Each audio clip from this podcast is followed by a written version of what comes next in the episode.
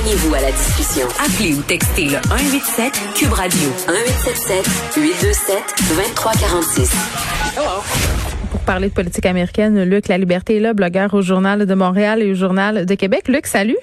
Oui, bonjour Geneviève. Écoute, je suis contente euh, que tu sois là. Euh, En plus, nouvelle de dernière heure, euh, la demeure de l'avocat Donald Trump, ancien maire de New York, euh, Rudy Giuliani, fouillé par des agents fédéraux. Ouais, voilà, c'est pas c'est pas une surprise. On n'a pas de boule de cristal, on peut jamais prévoir quand les choses vont survenir. Ouais. Euh, mais le, le nom de Giuliani, il est un peu tombé en disgrâce depuis un certain nombre d'années déjà. Euh, Peut-être que nos auditeurs pensent à certaines interventions qu'il a fait au nom de, de Donald Trump, mais dans ce qu'il a fait pour Donald Trump, il y a ses nombreux voyages en Ukraine. Et c'est là où non seulement lui espérait faire ressortir euh, des informations sur le fils de Joe Biden, mais où en même temps des journalistes se sont mis à fouiller pourquoi se rendait-il aussi souvent en Ukraine Oui. et avec qui échangeait-il. Et ce qu'on, ce dont on, on se doutait un petit peu, euh, c'est que Giuliani a fait de l'argent, il entretenait un certain nombre de relations euh, avec l'ancien régime qui était là en Ukraine, celui sur lequel, pas celui sur lequel Donald Trump a exercé des pressions, donc le gouvernement précédent. Alors il y a déjà des partenaires d'affaires de Giuliani qui ont été arrêtés aux, aux États-Unis, qui ont été interrogés par le FBI, par les services de police, et, et c'est probablement en lien avec ce, ce genre de confession ou de révélation. Mais donc on va encore parler d'argent, on va encore parler de corruption, et malheureusement pour M. Giuliani qui s'était démarqué comme maire de New York, ben euh, c'est un autre chapitre sombre qui Oui. vient un peu en- entacher sa réputation puis le bilan de sa carrière. Ouais, il a perdu le reste de sa dignité avec sa teinture lors d'un point de presse. Mais voilà, les auditeurs ont probablement accroché sur ces images-là qui étaient. Écoute, formées. ils ont fait le Euh, tour du monde. Ah, ça, ça a fait le tour du monde. Et Oui. tu sais, y a- y a- on avait tout hein, dans cet épisode-là. Il n'y avait pas de fond. Ce que racontait Giuliani ne faisait aucun sens. Ce n'était appuyé par personne de sérieux. Et là, il le fait en même temps alors que sa teinture l'abandonne lâchement pendant l'entrevue. Euh, C'était un moment d'anthologie. C'était une grande scène finalement, mais pour montrer à quel point tout ça était devenu un cirque médiatique. Ben, c'est un, un symbole, en tout cas, euh, qui a parlé à tout le monde. Euh, on parlait euh, hier là, des 100 jours de l'investiture euh, de Mais euh, Joe Biden qui fait un important discours devant le Congrès aujourd'hui. Voilà, donc c'est, on peut pas appeler ça habituellement quand le président se rend comme ça au Congrès pour rencontrer la Chambre des représentants et le Sénat, on appelle ça le discours sur l'état de l'Union. Mais bien sûr, il faut avoir un, un bilan à présenter quand on fait ça. Donc, on se contente d'appeler ça un simple discours cette fois-là, et ça correspond à l'échéance des 100 jours. Depuis Franklin Delano Roosevelt, depuis les années 30, parce que M. Roosevelt avait dit, écoutez, je, je vous promets des, des- un compte rendu là, puis des résultats dans 100 jours. On s'intéresse à ce premier bilan-là. Et c'est impressionnant ce que Joe Biden a fait. Est-ce qu'on est capable de donner un avis tout de suite sur est-ce que ça va être positif ou pas? On le verra. Ce ne sont que 100 jours. Mais il était prêt. C'est ce qu'il avait dit. Mon équipe et moi, on va se préparer. Et en anglais, il avait dit, hein, we'll hit the ground running. On va être prêt à courir. On fera pas juste marcher. Euh, donc, il a des programmes très, très, très ambitieux. Et ce soir, il vient présenter, entre autres choses, aux Américains, presque 2000 milliards de projets pour ce qu'il appelle un plan pour la famille C'est-à-dire, luttons contre les inégalités, les inéquités dans le système américain et tentons de créer des emplois plus durables, des emplois mieux payés et des emplois durables. Les critiques auxquelles on peut s'attendre, il y a d'autres surprises probablement dans le discours, mais les critiques assurément auxquelles on peut s'attendre, c'est c'est la troisième fois en 100 jours que Joe Biden propose aux Américains des plans qui impliquent plus de 1000 milliards de dollars. Donc, on est dans des sommes astronomiques, puis je, re- je relevais... là, Oui, le plan de relance, euh, c'est quand même aussi assez impressionnant. là. Il a l'air Ben slack, voilà. ces cordons de la bourse. Ben voilà, et, et c'est un peu ce qui inquiète. On peut trouver ça positif. On, on a un plan de lutte hein, contre la pandémie, on a parlé de la vaccination. Mais il faut payer. On a un- Ben voilà. Et, et là, c'est il y a deux choses. D'où vient l'argent pour payer ça? Comment Ouais. va-t-il financer l'ensemble de ces promesses? Et qui va gérer ça? Parce qu'il y a une chose à laquelle bien des Américains, pas juste les républicains, sont allergiques, c'est quand on confie la coordination de tous ces projets au gouvernement. Un appareil gouvernemental, ben pour le meilleur et pour le pire, hein, ça gère des dossiers. Parfois, c'est pour le pire au sens où ça devient très lourd et c'est plus coûteux. Donc, c'est c'est probablement ce qu'on va entendre dans, dans les critiques. Donc, des plans très, très, très ambitieux. Maintenant, on paie comment? Pour ça, tout le monde est pour une plus grande justice sociale la plupart du temps. Euh, mais là, on en est à un troisième projet. Je- J'allais dire, hein, ça fait 50 ans qu'on n'a pas vu des promesses gouvernementales, des investissements de cette taille-là. Et pour l'instant, le, signal qu'a envoyé M. Biden, c'est euh, on va on va aller euh, financer ça ou chercher des revenus de deux façons. On va taxer le 1% des Américains les plus riches, on va augmenter les taxes et on va essayer de fermer le plus ce qu'on appelle des échappatoires fiscaux. Donc, on va s'arranger pour que ceux qui doivent payer des impôts les paient. Euh, et alors, bien sûr, encore là, on va, chercher dans les poches des gens qui sont dans, des tranches de revenus plus élevées. Donc, moi, j'ai hâte de voir la, suite de ça ce soir, mais surtout de voir comment on va gérer. C'est très, très, très ambitieux et je répète, là, quand on parle de moments historiques, il faut remonter très loin dans l'histoire américaine pour avoir un président qui, en commençant un mandat, fonce comme ça à pleine là-bas. Ben oui, puis là, il y a une histoire quand même assez euh, préoccupante. Euh, Luc, une fausse histoire qui a été publiée sur Kamala, Harris, euh, la vice-présidente dans le New York Post.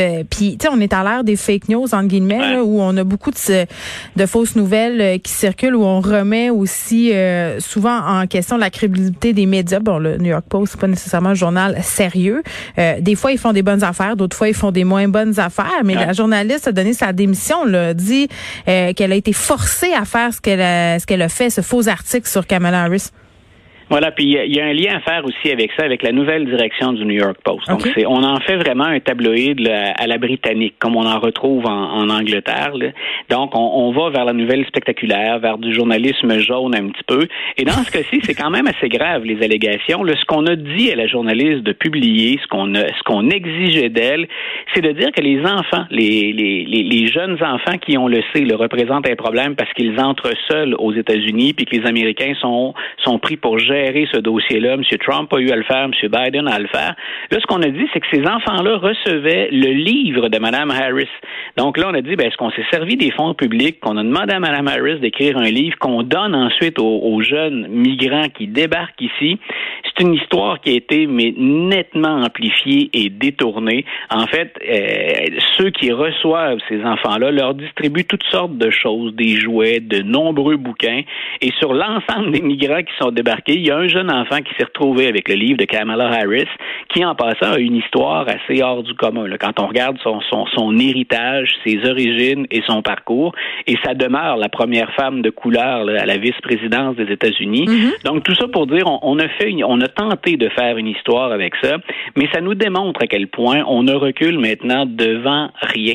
Et tu le soulevais, on est à l'ère de la désinformation. Ben oui. Et quand on est dans une crise de confiance. Moi, c'est ça que je trouve ah, le plus préoccupant, c'est que les gens voient ça aller puis se disent, ben c'est ça, regardez, on peut pas faire confiance aux médias, alors que tous les médias ne sont pas sur le même pied de la crédibilité. On s'entend. Ben voilà, et, ce, que, ce que les gens confondent, puis je parfois je m'amuse quand ça dérape pas trop, là, mais dans, après des interventions à la radio, à la télé ou à un billet dans le journal, je m'amuse un peu à, discuter avec les gens parce qu'ils disent tu vois bien, euh, on fait de la propagande partout et c'est plus ou moins vrai. Et je leur dis toujours, au moins quand vous critiquez les médias aux États-Unis, ils sont plus orientés en général que nos journaux, nos réseaux à nous. C'est c'est clair, je pense qu'il y a une tendance assez lourde, mais en même temps, il y a une différence entre être orienté et mentir. Et ce que je reproche à certains réseaux ou à une certaine presse américaine, c'est carrément de sombrer dans la désinformation. C'est pas d'avoir une couleur plus progressiste ou plus mhm. conservatrice, c'est carrément de propager, tu l'as bien dit, de fausses nouvelles. Et ces réseaux-là... Ça peut avoir des impacts sur les élections, sur la façon dont ben, les gens perçoivent, euh, par exemple, dans ce cas-ci, Kamala Harris. Donc, ça a des euh, ça a des réelles répercussions, des réels impacts. Vraiment, tout à fait. Puis il y, a une tendance lourde aussi. Euh, on va reconnaître que des journaux, par exemple, comme, le New York Times, sont plus à gauche. C'est très clair et on ne s'en cache pas. Moi, ce que je déplore, c'est que les médias qui, qui fondent le plus dans la désinformation, ceux qui se font prendre souvent sur mm-hmm. des erreurs de fait énormes, euh, c'est ceux qui encouragent la, la, faction de Donald Trump la plus à, la plus à droite.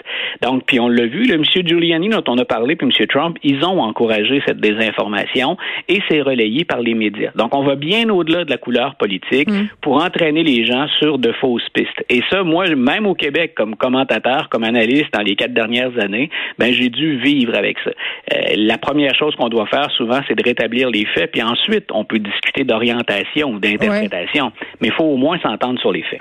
Je veux qu'on revienne, euh, Luc, sur ton billet de lundi dans le journal, parce qu'on a parlé de Kamala Harris, OK? Et évidemment, d'avoir une femme à la vice-présidence américaine, euh, une femme de couleur de surcroît, c'est un message absolument extraordinaire à envoyer aux femmes et à l'Amérique au complet, tant qu'à moi, là.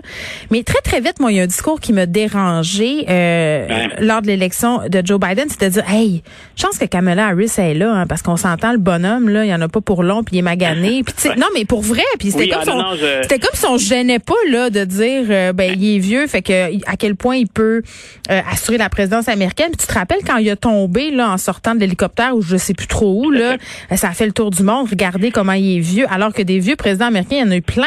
C'est peut-être le plus vieux, mais tu sais. Et j'ai rédigé le, le, billet en, me pointant du doigt d'abord. on fait on fait un minimum d'introspection à l'occasion. Mais en fait, je me souviens d'avoir écrit sur l'âge de Biden, sur l'âge de Trump, de Mme Pelosi, qui va être en passant avec Mme Harris derrière Joe Biden ce soir. C'est la première fois de l'histoire que deux femmes vont être là derrière le président pour une allocution au Congrès. On a tout gagné. Fermez les livres. C'est l'égalité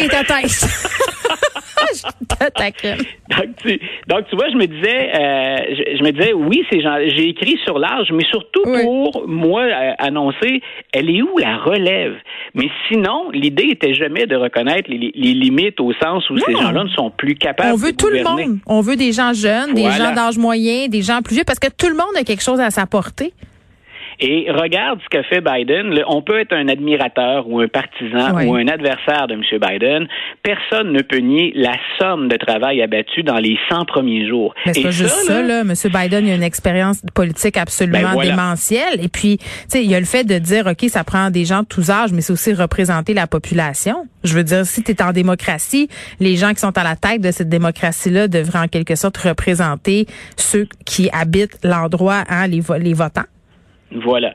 Et, j'aime bien en fait ce qu'il livre comme performance. J'ai hâte de voir pour la suite, mais je, suis impressionné. Après tout ce qu'on a dit sur lui, sur son acuité intellectuelle, sur sa forme physique, c'est clair, mais ça c'est le vieillissement. C'est clair que le Joe Biden qui est là en 2021, en 2021, c'est pas celui qui a fait campagne avec Obama en 2008. Tout le monde s'entend là-dessus, mais écoute, on, a quand même une longue période de temps qui nous mm-hmm. sépare de cette campagne-là, mais on, on, le voit très bien. Il a pas à apprendre les rouages hein, du, du, métier puis de la job, c'est probablement le candidat qui était le plus expérimenté et le plus prêt à diriger.